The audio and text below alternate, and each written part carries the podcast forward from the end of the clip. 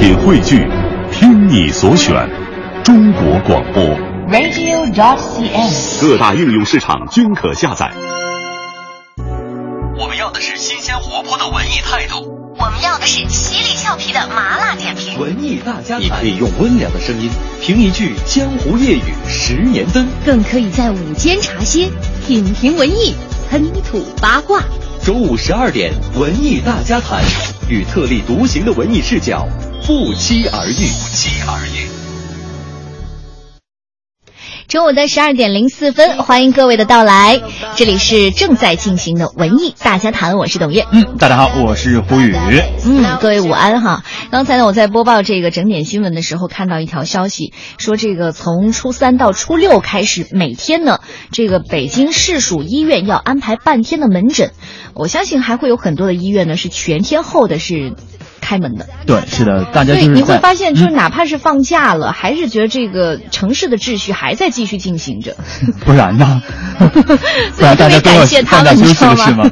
是的，真的是在节假日，很多的职业像我们都在守候在这个工作岗位上，嗯、为大家带去欢乐啊，带去一些服务。嗯，感谢一下。其实更想说的是，别忘了过年的时候也要听调频 FM 一零六点六。你知道，真的很多这个同事哦，都是放弃了这个回家过年，然后守候在这里，嗯、而且是很认真的做节目，绝对不是应付式的。所以说，在过年的七天，我们文艺之声一定会给大家一个非常大的 surprise。我觉得好像要送汽车一样。好的，今天是二零一五年的二月十号，十六年前的今天不简单。婷婷。有故事的他们，创造了历史的今天，曾经过往，当下此时也能隔空对话。今天其实不简单。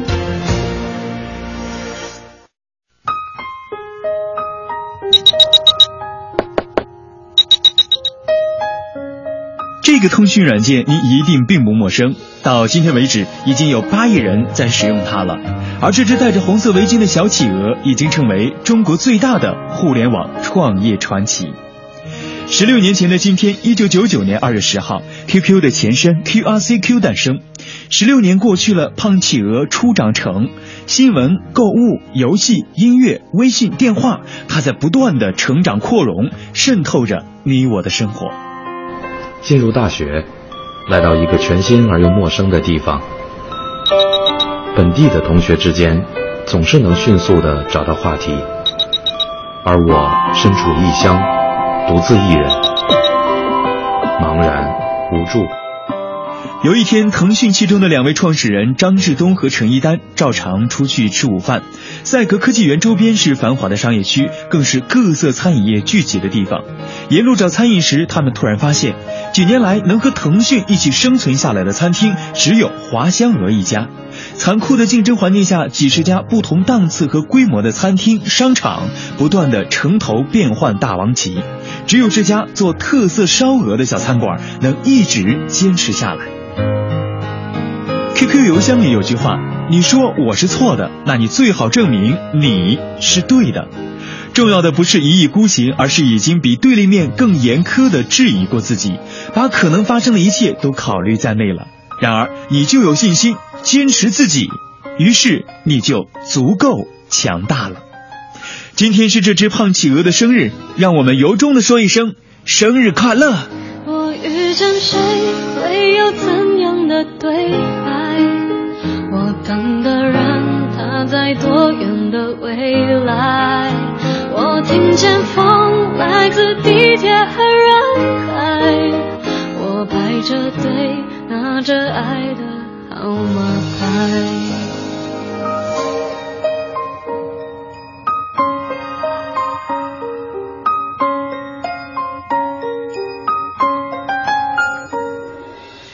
我之前认真的数了一下，我的 QQ 号码是八位数。嗯，我以为哈我自己是最早的一批 QQ 用户。后来我在办公室一问起来的时候，阿杰跟我说：“可是我的是七位数啊。”对啊，好像小昭的是六位数。嗯，后来我很认真的查了哈，在九九年的时候，免费注册的 QQ 账号呢，最早的是五位数，而且目前呢，呃，很多的朋友，特别是一些新的新手了，嗯，他们的这个号码长度已经达到了十一位数。我突然间发现，女生关注的角度和我们关注的角度是不一样的。你们是关注它有多少位数，而我嗯比较想知道的就是，大家每天现在使用腾讯相关的软件的频率又还有多大呢？微信呐、你不老刷吗？这就是频率，啊，所以说你你离不开了。对腾讯这十六年来应该就做了一件事儿，就是嗯以小博大。你这样一说，好像也是哈，以小博大。当年好像就是五条这个数据线，嗯八台电脑，到现在呢，好像我们工作真的离不开 QQ 号了。就就哪怕我现在很少上 QQ，但是我的 QQ 邮箱邮箱是一定打开的。对的，好用嘛，对不对？所以你好像不得不佩服哈，就就哪怕是现在因为工作调动啊，可能你离开了你之前生活的城市，你的电话号码也被迫换了，但是但是好像我们的 QQ 号一直都没有改变过，哎，你你你说这说明什么问题？说明你有秘密，是吗？嗯，QQ 里的确有一些只有我们自己知道的秘密哈。好吧，呃，来到我们今天的这个话题，因为徐静蕾呢，吸引两年带来的新作品呢，就叫有一个地方只有我们知道。那今天起呢，就开始公映了。呃，这部电影呢，不像之前的一个陌生女人的来信那么文艺，也不像这个《杜拉拉升职记》那么那么商业，讲述的是两代人的这个跨国爱情故事。用老徐自己的话说呢，这是一部真正的爱情片。嗯，据说呢，这部影片在业界的口碑还是不错的。不光是这个老徐和王朔就已经是分量分量足够的搭档了，分量非常的大啊。有一个地方只有我们知道呢，这个地方就在布拉格的查理大桥。查理大桥，我今天早上还看了一段这个视频哈，就大家去呃，就是走这个吴亦凡走过的路，包括在这个查理大桥去吃这个炸鸡。嗯，呃，说到这个布拉格是捷克的首都，布拉格到底有多童话？比如说你在地理上看一下，它恰好是在柏林和维也纳这两个德语国家的首都中间，嗯然后建筑呢又是以这个巴洛克风格和哥特式的风格为主的，特点呢就是特别的华丽，特别的色彩夺目。所以呢，也号称是欧洲最美丽的城市之一。你看蔡依林当年跟这个周杰伦热恋的时候，就唱那首《布拉格之恋》。后来呢，周杰伦的这个婚纱照呢，也选在这个地方拍摄，以及今年今天这部马上要上映的情人节来势最猛的电影，有一个地方只有我们知道，都是选择了布拉格。嗯，有很多的电影呢，都是围绕着城市来拍摄的。可以说，一个城市呢，也有一个城市的特色和它的气质的魅力所在。是对，如果一个特别细腻，或者是说一个有情怀的电影，一定会成就这个地方。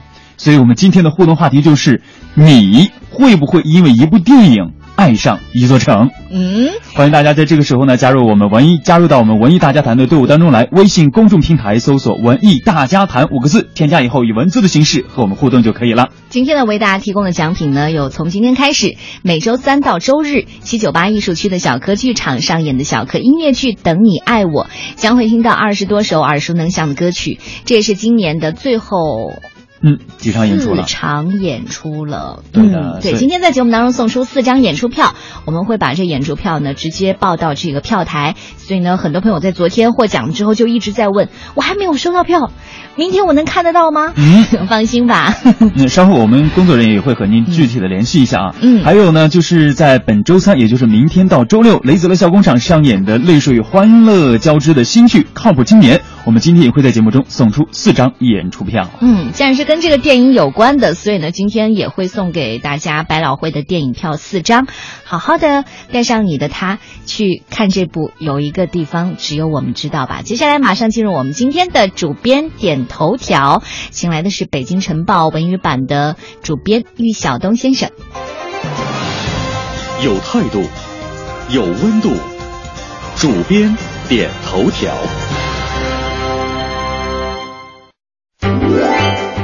大家好，我是北京晨报文艺主编玉晓东。上周末，著名电影导演冯小刚抨击综艺电影，引发了一大波口水战。到这个持续到现在呢，这个战场呢不但没有硝烟平息，反而越演越烈了。冯小刚呢是在参加浙江卫视的一个节目录制现场，这个矛头对准了综艺电影。冯导当时说啊，这样的电影几天就能拍完，挣好多个亿，让投资人的心都乱了。然后以后呢，他们就会只会抢这种项目了，不会再有人去投资那些需要消耗几个月甚至几年才能完成的电影。这样今后还会有人拍好一部电影吗？这种钱挣的呢很畸形。冯导的这个话呢，确实得到了强烈的反馈。一方面呢，有这个像第五代导演和平这样的支持，呃，也有很多这个观众的这种不同意见。应该说这两年呢，综艺电影这个现象呢，确实值得关注。在零九年呢，湖南卫视和天娱呢就开始尝试将《快乐男声》搬上大荧幕，但是呢，当时这部片子名叫《乐火男孩》的呢，票房遭到了惨败的。可是之后呢，他们依然在不断的这个做这种努力，直到这个二零一四年，这个《爸爸去哪儿》一下子获得了票房的大卖。《爸爸去哪儿》的成功呢，确实给其他的综艺电影呢提供了一个明显的成功模板。北京晨报的电视记者杨林杰采访了天娱传媒的负责人龙丹妮，他认为呢，综艺电影这样的电影和电视的跨界整合将成为一个。发展趋势，客观上会丰富中国电影的这种类型，把热播的电视综艺节目搬上大屏幕的尝试，这是一种顺应这种趋势。他说呢，在我的概念里，电影不叫电影，电视不叫电视，它们都是产品。呃，这个产品呢，可以有很多载体。如果在电视屏幕上播放呢，那就是电视；如果在电影这个屏幕上上映呢，那就是电影。也可以，甚至可以在手机屏幕上观看。关键呢，在于它的内容是能否打动观众。所以呢，他说这个爸爸系列呢，就是在这个大方向下做的一次尝试。香港这个老牌电影人吴思远呢，他曾经是这个内地新电影院的这种投资者，是最早的投资者。他呢，就是对这个综艺电影的热潮，这个表达了一定担忧。他说呢，虽然这个综艺电影呢，并非一无是处，呃，对电影圈的多元化有积极意义，但是呢，他还是更尊重那种为了自己的理想去拍一些小众电影的人。当然，他认为这个综艺电影呢是电影的一个种类，但是他不认为这个综艺电影呢应该成为电影发展的主流。他说，如果要大家都去搞这种电影，那那就完蛋了。另一方面呢，早在去年春节《爸爸去哪儿》大卖并引发争议以后，作为该片制片人的著名导演滕华涛呢就曾预见，就是未来呢会有这个这一类产品的跟风和复制。但是呢，他认为综艺电影不会改变整个电影市场的格局。他觉得这个以后主流的电影呢，还应该是讲故事片那样的类型。另外一位呢，参加过《爸爸去哪儿》综艺节目的王岳伦也对这个综艺电影发表了看法。他表示呢，综艺电影的存在呢，有它的合理性，也的确有对传统电影人造成很大心理冲击。呃，但他并不认为综艺电影就是可以取代故事片的主流地位。当然，他也预见到，随着将来这个新媒体的这种发展呢。呃，新的电影类型有可能会层出不穷的。另一方面，这个跟他有类观点相似呢，《狼图腾》的制片人也认为呢，综艺电影也存在一定的合理性。呃，只怪我们提供给观众真正好看的电影太少。电影人如果对综艺电影独霸市场的状况不满呢，就应该拿出更加优秀的作品进行还击。不管这个电影人们怎么来评价吧，综艺电影的热潮呢，短时间内还不会消退。大年初一呢，《爸爸去哪儿》和《爸爸的假期》将上映，这两部电影能否在复制之前的这种同类型电影的成功呢？还有待市场的检验。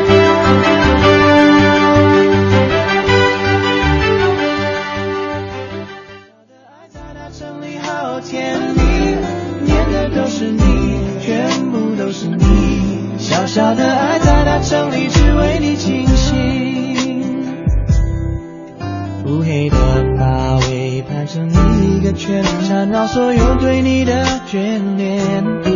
终于找到所有流浪的终点，你的微笑结束了疲倦。千万不要说天长地久，免得你觉得不切实际。想多么简单就说，I'm thinking of you。脑袋都是你，心里都是你。小小的爱在大城里好甜蜜，面对都是你，全部都是你。小小的爱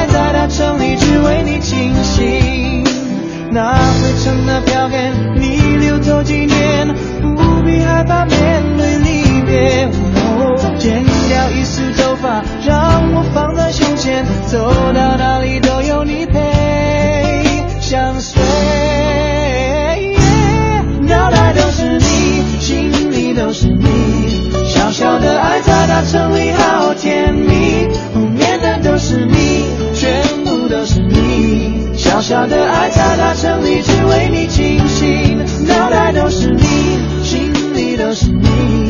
小小的爱在大城里好甜蜜，面的都是你，全部都是你。小小的爱在大城里只为你。倾心，啦啦啦啦啦啦啦。啦啦啦啦啦啦啦啦啦啦啦啦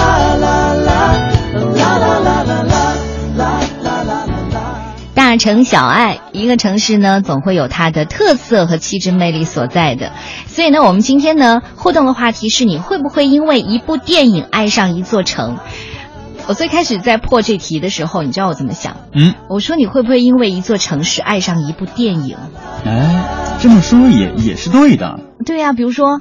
我可能因为丽江，然后呢爱上这个心花怒放。对，我可能因为《非诚勿扰》爱上了北海道。去了没？呃，还没去。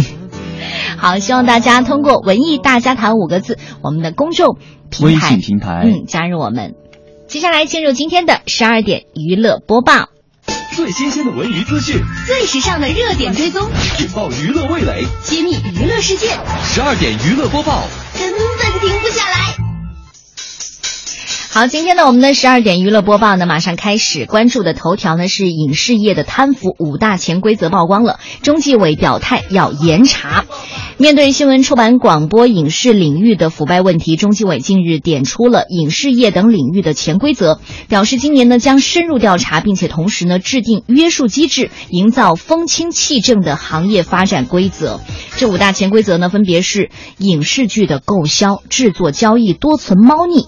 比如说这个影视剧的制作哈，现在呢是属于一个供大于求，嗯，就是可能我做了几百部，但是能上片的，特别是能上一些呃卫星这些电视台的就就很少了。对，所以呢，然后这个购剧权呢又在少数人的手里。制片方呢，为了上片，就只能尽量的满足播出方的各种要求了。那既然已经是这个供需不平等了。情况下，一些人就可以从中牟利。嗯，除了刚刚说的影视剧购销存在猫腻以外呢，像大型的节目演出、公款买单也藏在着一些腐败问题。是这些年来呢，为了打招牌、树门面、做正经，一些地方政府患上了这个爱做一些大型文艺演出活动的怪病。地方领导坐在观众的最前排，并登台讲话，甚至呢还要参演露一手，几百万的演出费用，这笔账怎么走还真说不清楚。票务里应该也存在着不小的腐败问题。嗯。另外呢，还有就是这个卫星节目落地哈，规范定价缺乏依据，可能这个对于我们老百姓来说呢，这个领域是不太熟悉的。但是如果我说有线电视台，大家可能都知道哈，嗯，有线电视台其实目前呢是全国一地一价的，就是没有统一的标准，落地收费呢可能是几万块钱，也可能是几千万块钱，然后双方呢再从这个溢价当中，呃，弄一些回扣啊，进行贪腐的空间就很大了。是的。除此之外呢，像设备采购这一方面呢，也会有很多的问题。虽然价格很硬，但是呢，关系可能更硬。嗯，影视行业设备采购方面呢是有一定门槛的，但并非是想进就能进的。广告经营方面呢，代理回扣门道也很多。一个广告能不能播，哪个台播，哪个时段播，回扣多少，里面的门道就很多了。比如说有些电台、电视台哈，甚至就已经成了保健品、药品厂家、专科医院的专业台了。你看，有时候我们可能在听到一些呃。听众反馈哈，比如说在什么东几环呐、啊，嗯，或是在这北几环呢，你会发现一零六六会岔台。对，那就是一些私立的电台正在争抢我们的这个信息源啊。嗯，所以这个北京大学廉政建设研究中心的副主任庄德水就说了，要借此机会严格行业监管，建立起职业伦理规范和退出机制，加强监管力和执行力，查办案件呢要实施精确性的打击，形成强大的震慑力。这里是十二点娱乐播报，接下来我们要关注的就是，其实，在之前我们也曾经关注到的，但没有这么明目张胆的哈。这两天呢，有一位女子自称呢是江西歌唱家，在微信朋友圈呢就发出消息说要兜售春晚的直播和彩排门票。从这个朋友圈图片的文字就可以看到了，春晚的门票呢已经被明码标价了。嗯，二零一五年央视年三十春晚，今年想呃谁想一起去？票有点贵，有实力的老板可面谈。呃，彩排的七千元，年三十的中间位置九万，前面的圆桌二十三万元。这就是这位所谓的歌唱家发出的一个消息。嗯，昨天下午呢，就有记者联系上了该女子，她向记者确认，确实正在出售春晚的门票。在短信当中呢，对方还自称，呃，自己是江西青年女高音歌唱家，唱歌疗法养生协会的会长郭某。其实越接近这个央视的羊年春晚。你会发现在网上的贩卖春晚门票的商家就越来越多哈，不少商家还说，哎，你可以先看呢，看完出来之后了，你再付款。对。但是呢，我们其实也从很多的渠道了解到哈，二零一五这个央视春晚呢，从没有以任何方式通过任何渠道销售春晚的门票，所以还是提醒网友不要相信，谨防受骗。你看，包括我儿子那个幼儿园的班主任都开始问我了，有没有这种？不，他说这个我我已经有渠道了，我想买了。嗯，你说这真的还假的？我说我帮你问问吧。所以，对，在这里有调查，在这里也是再一次的向所有的听众说一声啊，央视春晚的门票是从来不销售的，所以大家一定要擦亮双眼，谨防上当受骗。对，本来好好的哈，我觉得大家就安心的在家看这个春晚吧。就像我们办公室的同事说了。你看过哪台晚会重播率这么高吗？那春晚，不过我还在想，圆桌二十三万块呀，这是一个什么概念？两年。对呀。好，接下来要关注的就是这个周董了。嗯，在一月十七号的时候，英国举办了浪漫感人的婚礼之后呢，昨天周杰伦和昆凌再次在台北宴请宾朋。虽然和之前的英国婚礼的古堡风不一样，但这次台北的婚宴呢，是以游乐场为主题的。是的，在昨天的婚宴上呢，虽然室外温度是非常寒冷的，但周杰伦的外婆仍然是坚持到场祝贺。外婆已经年过八旬了，无法长途的飞行，因此没有参加周董英国的婚礼。这次呢，周董在台北补办婚礼也是主要是为了让外婆如愿。呃，当天外婆穿的是非常闪亮的，是也可以看得出脸上一直挂着是喜色啊。而周杰伦的妈妈叶惠美呢，是以一个灯笼装高调的现身，除了自家亲友到场，周杰伦演艺圈的众多好友也是送来了祝福，像陶晶莹、李仁莲夫妇到场祝贺之外呢，还有曾志伟也特意从马来西亚赶来参加婚礼。嗯，说这个婚礼很童话，比如说这个婚宴从接待处的时候就开始设计成那个爆米花的贩售台，嗯，有意思吧？紧接着包括这个舞台也是设计成旋转木马，你看，哇，这样的童话般的婚礼，我相信可能所有女生都是一种心愿啊，那是一种梦一般的婚礼。后来在酒过三巡之后呢，被问到什么时候怀小周周的时候，周杰伦就大方的回应：“快了，快了。”之前不是说好五个的吗？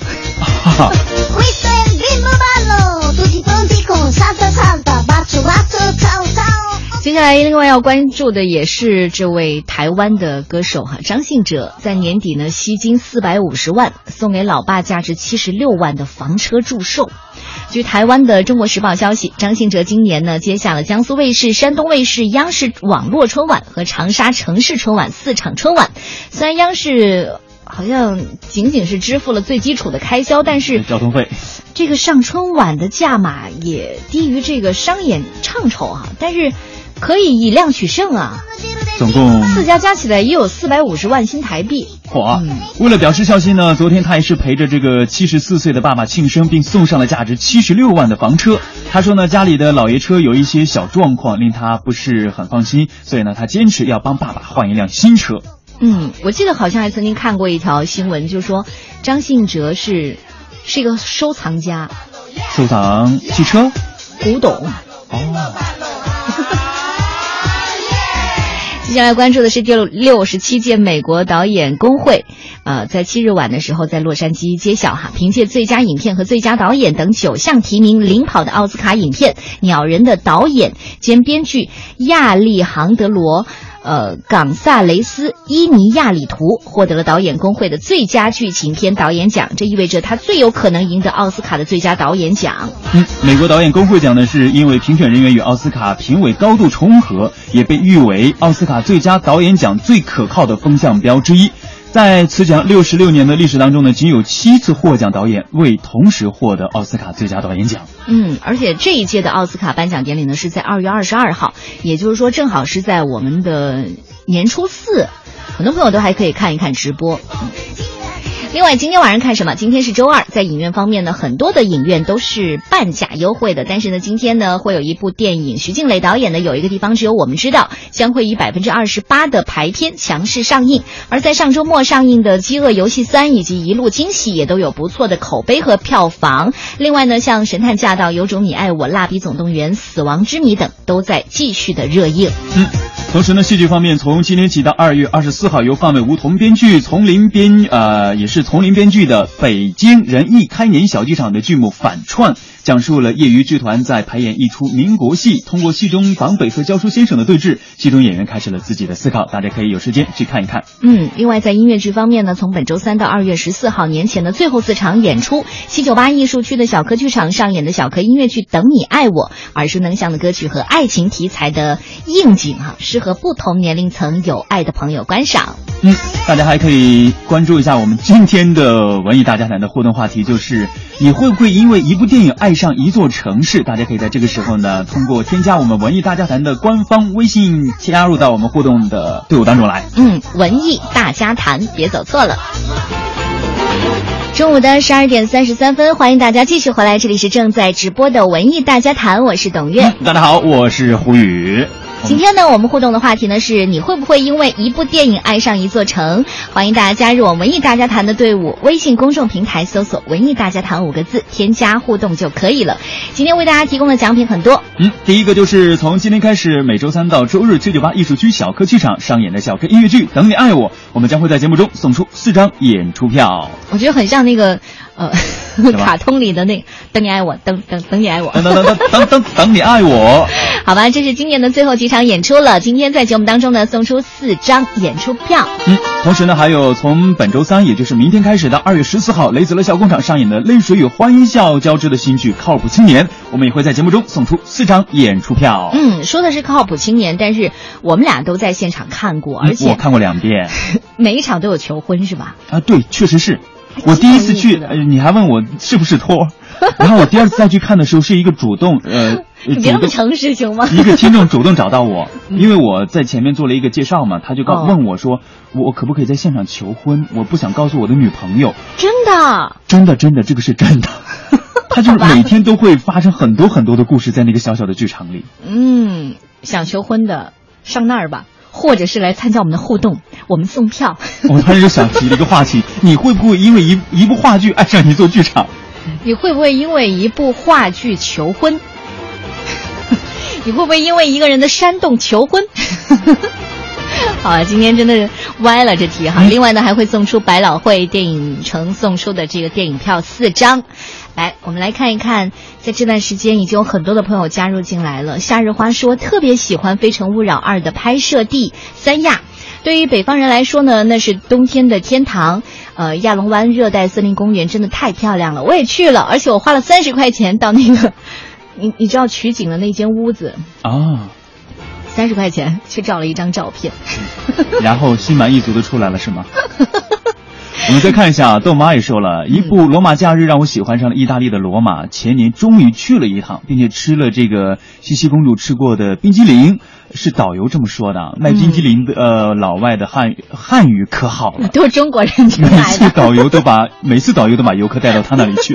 哇，这这快过关来，这是什么口味的？我觉得这个老外应该是和导游有一定的关系吧。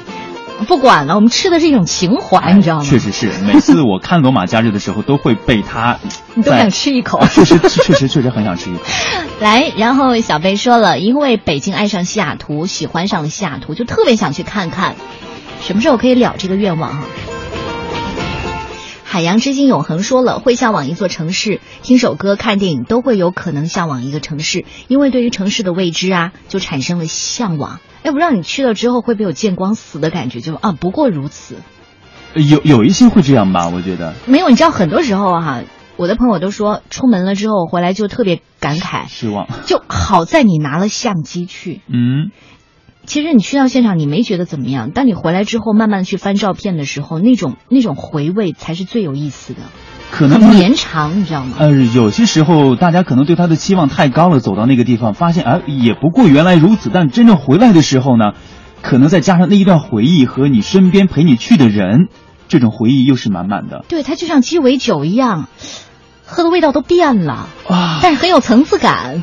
好了，继续来看一下我们的微信公众平台，Running 也说了，我通过电影《漓江春》恋上了广西桂林，桂林像画一样，真的是太美了。关键是这部电影呢，还是我们中新社原电影部零八年拍的，八十年代拍的，啊，八十年漓拍的江春。我想去桂林呀，我想去桂林。大家推荐一下咱们这个广西的大桂林。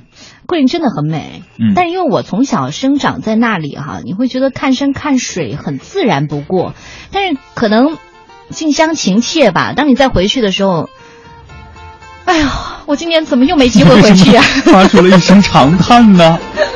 想家了能够拥有就已经很很好了。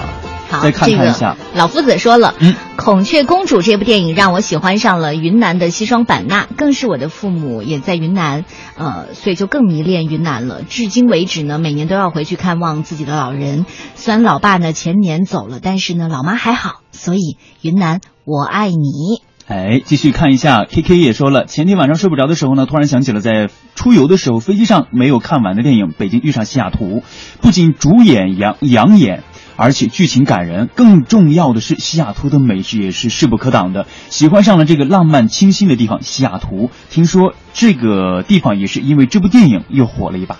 嗯，但是我相信，刚刚提到了这个《非诚勿扰》哈，还有一个地方你可能会觉得哇，好想去，很向往呢。能陪我去一趟北海道吗？我和他是从那开始的，我也想要在那里结束，心里都乐开花了吧？我操！哎，哎呦，十年不见，你还那造型！哎呦，乍一看真像是北海道农民，就是眼神比日本人贼点儿。这是笑笑，这是我跟你说的乌桑，娶了北海道媳妇儿扎这儿了。梁小姐，很荣幸能为你相遇。麻烦你了。来，我来帮你拿吧。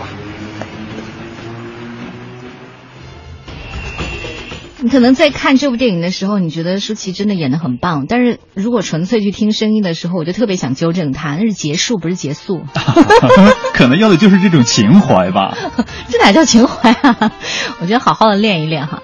呃，另外呢，还有一位朋友提到了这个《志明与春娇》，嗯，这是《志明与春娇》说的是香港哈，对，香港。看看大家对香港的感觉是不是这样的？Tell tell him, 호 다음에 smoke. 안녕하세요. 아, 안녕하세요. 안녕하세요. 我다시 Japanese, Korea. Oh, Korean. Oh, Yeah. Korean. Oh, Korean. Plastic, plastic.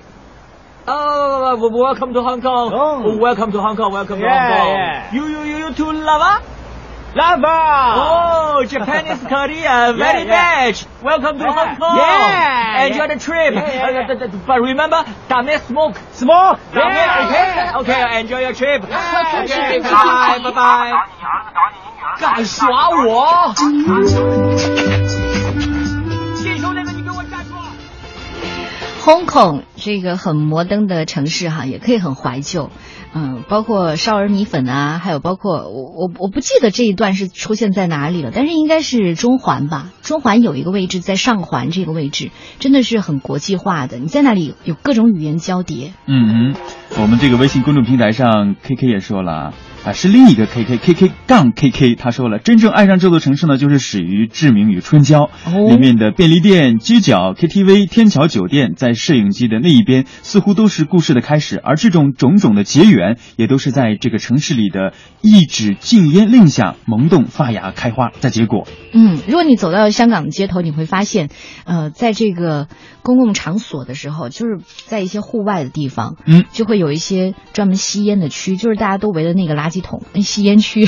哦，对，好像在《志明与春娇》里面有很多这个场哎，景。也是这样。但是呢，在香港更多的看到的是女士在吸烟。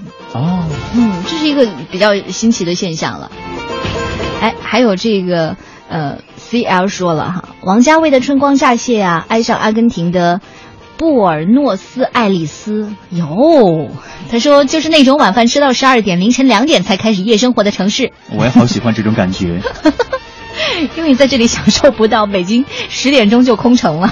嗯 Zombie 说了，《心花怒放》里面的大理古城沿途的风景是非常的美，以前一直想去拉萨体验歌曲里面唱的“坐上火车我去拉萨”。看完这个电影之后，就感觉和仙呃怎么，就觉得还是先不如一路向西去大理吧。嗯。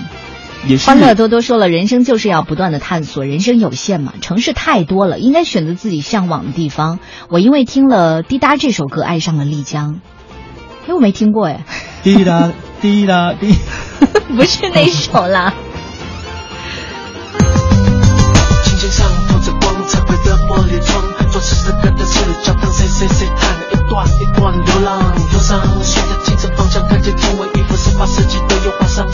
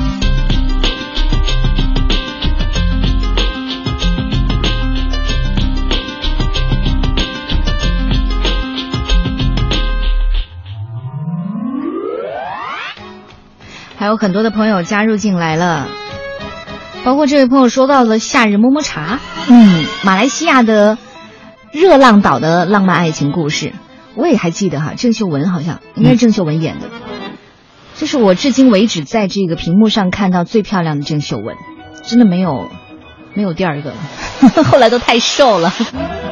好吧，我们今天的互动话题呢，就是呃，因为哪部电影你会爱上一座城？欢迎大家都加入进来。虽然我们可能在这个春节的假期呢，已经计划好出行了哈，但是嗯，可能还有很多人会留守北京，嗯、但是呢，偶尔可以在这种时候大中午的做做白日梦也不错。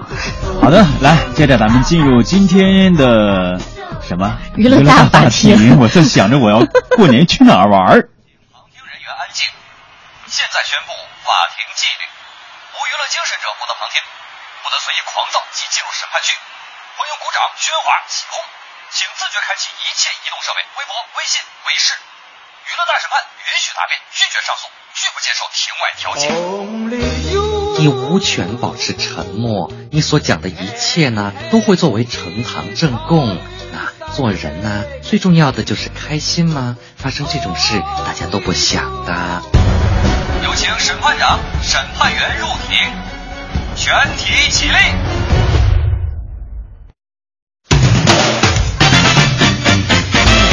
伊能静将在三月与小自己十岁的男友秦昊完婚，两人目前在北京定居，专心筹备婚礼。据台湾媒体消息，现年四十五岁的伊能静近日更新微博，透露自己正在努力的增肥当中，希望未来能够生下个小公主。这一消息爆出后，引起了轩然大波。四十五岁生宝宝，今日娱乐大法庭审理伊能静生二胎案，敬请期待。好，娱乐大法庭现在开庭，有请静静上庭。飞飞飞多远，梦梦梦多甜。晚安，老公。醒来后北京见。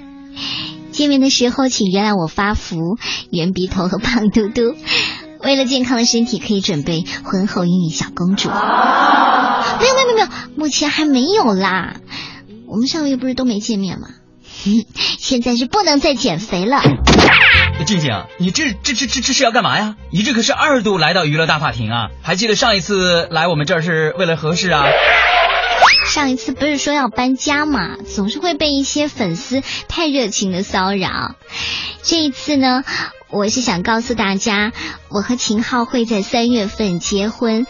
那婚后，我还是希望可以做一个小女人，就是可以为我的先生再生一个孩子了。但是你知道吗？你今年已经四十五岁了，这四十五岁还要生宝宝，你知道有多危险吗？那又怎样？你看看现在的娱乐圈，四十加的高龄产妇就不少啊。还有林青霞是四十六岁才生下女儿的，邱淑贞生下女儿的时候也是四十二岁。还有还有就是刚刚生完女儿的奶茶，奶茶也是在四十五岁的时候才生下自己的小 baby 呢。而且你看刘德华的太太朱丽倩小姐，不是也在准备生二胎吗？她都已经四十七了，所以。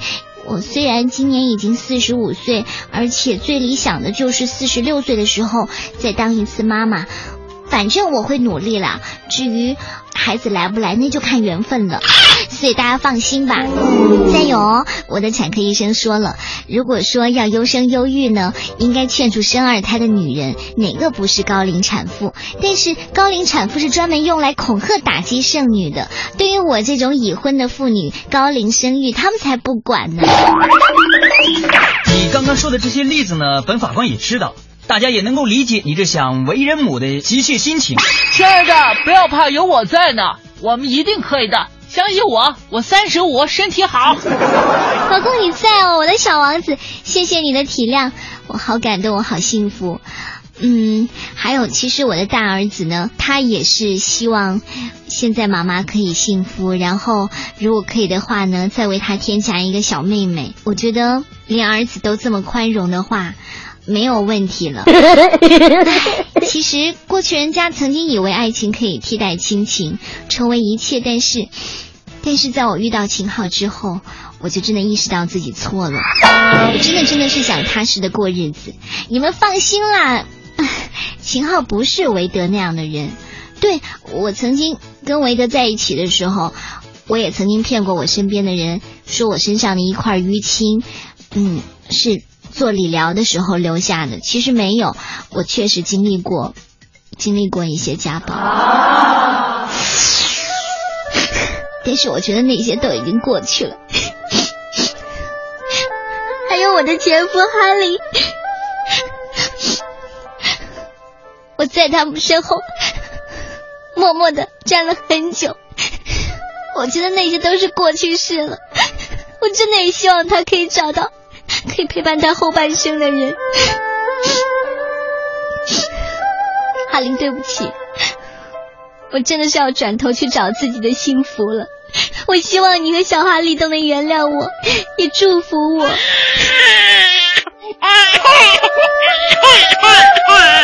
哎，好了好了好了好了，来来擦擦擦擦眼泪啊！哎，别哭了，我一直搞不明白啊，为什么娱乐圈一直这么流行姐弟恋呢？哎呀，法官大人，我帮你解释一下了。哎呀，我们静静的是不好意思说的，我来吧。你看看哦，谢娜比张杰大一岁吧，大 S 比汪小菲大四岁吧，高圆圆比赵又廷大五岁吧，蔡依林比景荣大六岁吧，徐若瑄比玉胜大七岁吧，马伊琍比文章大八岁吧。静静比秦昊大十岁，你觉得有什么了不起吗？再说了，人家王菲比谢霆锋还大十一岁呢。所以哦，没有男朋友的姑娘们别着急哦，搞不好你未来老公现在还在玩泥巴呢。哦，我我话多了，我们现在说的是为什么静静可以为了爱还要挺着那么大的年龄生孩子，是不是？可是他就是不听我的。爱一个都爱的要死的，你们也知道啊，以前跟哈林的时候也是爱的要死哦，在人家身后站了十四年哦，十四年哦，不要名分哦。可是后来结婚了又怎么样呢？我就说他了，不要爱的没有自我。后来又跟黄维德是不是？我被打的够惨的，还老是要为他说话，抱他大腿说：“哎，你别走，别走。”我们身边实在看不过去了。还有现在的秦昊，唉。四十五岁了，只能做试管婴儿了，哪这么容易呀？女人呐！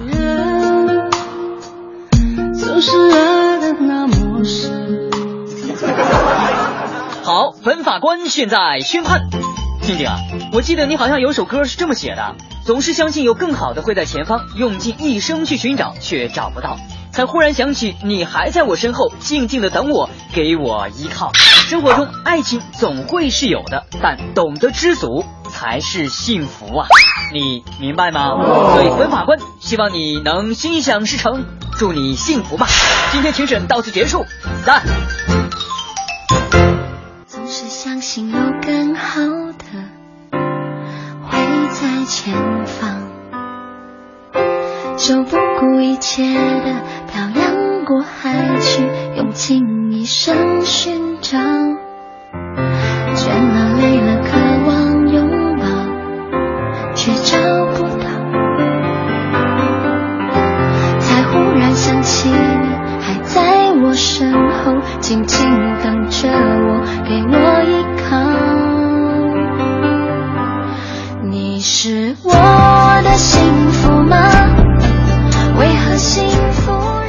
好像每个人终其一生都在寻找爱啊。嗯，爱来到你的身边了吗？如果还没有的话，耐心等一等吧。我可能在说这句话的时候，你可能会指着我说你坐着说话不腰疼。确实，接近过年了，好像很多的大龄 都会接受这样一个问题哈，就是会催婚呐、逼婚呐等等等等。对，我觉得就是是自己的一定会来的，耐心等候吧。我虽然这样说，虽然这样说，你知道，真的，我家里的这些可能没有嫁出去的 姐姐们哈，呃，一到这个过年的时候，基本上在吃了年三十的晚饭之后，真的待不到大年初二，一定会出去旅游。为什么？因为怕家里逼婚呐、好吧，是不是有一些地方你也可以自己独自一个人去呢？嗯，我觉得是可以的哈。嗯，好吧，我们今天的话题呢，就是你会不会因为一个电影爱上一座城？很多朋友都过来了。双叶武长安说了，看电影《情书》的时候，就对日本的北海道心向往之；然后看电影《里约大冒险》的时候，就会对巴西的热情很向往，特别是巴西的里约热内卢的那种热情，热舞奔放，很向往。嗯，也希望大家能够利用这样的一个假期，带着自己心爱的人，哪怕自己刚刚说过啊，自己去到一个非常喜欢的城市，开始一段非常美好的假期。你想说什么？好吧，接下来请出蒲英老师给出今天的字哈，看看呃蒲英老师是怎么解今天的题的。会不会因为一部电影爱上一个城市？老普的回答是：当然。